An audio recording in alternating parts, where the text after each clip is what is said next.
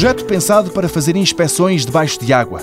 O professor Aníbal Matos, do INESC, no Porto, começa por destacar o submarino robô Trimars. Foi um submarino completamente diferente do que existia que foi integralmente desenvolvido aqui. Portanto, em particular, as características mais inovadoras são a possibilidade dele operar tanto de forma autónoma, isto é, sem qualquer ligação com o operador, e nesse caso ele é programado, pré-programado, para percorrer um caminho debaixo d'água, localizar-se junto de estruturas, recolher dados, e, portanto vai avançando de ponto para ponto, chega ao fim da operação e os dados são recolhidos por um operador, transferidos para um sistema de, de armazenamento e visualização.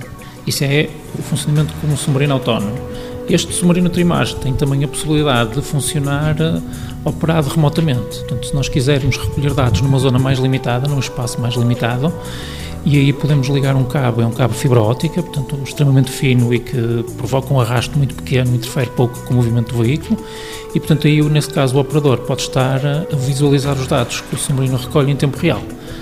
E isto é uma inovação grande porque este é de facto o primeiro veículo que encerra as duas funcionalidades, tanto, tanto pode funcionar autonomamente como remotamente operado. Mas o projeto Lajeado é mais do que o desenvolvimento de um submarino pioneiro. Aqui, o objetivo desde o início foi encontrar uma forma de recolher dados sobre o estado de uma barragem. Os engenheiros do INESC carregaram o Trimares com tecnologia. O submarino é, de facto, um transportador de sensores para recolher dados e, neste caso, os sensores que o submarino tem são uma câmara subaquática de elevada sensibilidade, para além disso, tem também uns sonares que servem para fazer o mapeamento das estruturas subaquáticas, ou seja, perceber se as estruturas estão na localização correta, se houve alguma variação de localização delas e também para recolher dados de batimetria. A batimetria é a caracterização do fundo, o leito da albufeira. O Trimares e o projeto Lajeado nasceram a pensar numa barragem em particular no estado de Tocantins, no Brasil.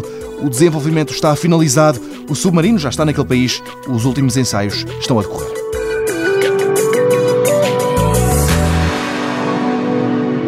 Mundo Novo, um programa do Concurso Nacional de Inovação BSTSF.